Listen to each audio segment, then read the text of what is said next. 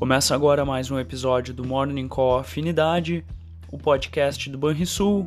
Bom dia, pessoal. Eu sou Daniel Boss, da Gerência de Assuntos Econômicos e de Investimentos, e vamos aos destaques do dia. Com Rússia e Ucrânia no foco, os investidores também olham hoje para os dados de emprego norte-americano, além do discurso de alguns dirigentes do Fed que terão poder de voto na próxima reunião. Relatos de bombardeios ao longo da linha de contato no leste da Ucrânia nas primeiras horas desta quinta e uso de artilharia na região pesaram mais cedo nos mercados, mas depois algumas bolsas europeias voltaram a subir e o petróleo, que havia reduzido perdas com a notícia, caía mais de 2% agora há pouco.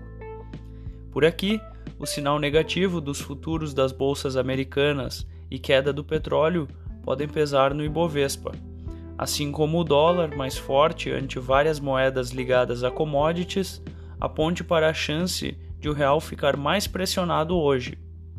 Na sessão anterior, o real foi beneficiado pelo cenário geopolítico e pela alta elevada dos juros no Brasil, enquanto operadores reagiram a uma melhora global de ativos de risco após o Banco Central norte-americano evitar nova surpresa altista para os juros na ata de sua última reunião de política monetária. O presidente da República afirmou nesta quarta-feira que a oferta de fertilizantes da Rússia para o Brasil será dobrada. Uma fábrica que produz os insumos essenciais para o agronegócio também será reativada no Mato Grosso. Vamos ao fechamento do mercado o dólar fechou a quarta-feira com queda de 1,02% aos R$ 5,13.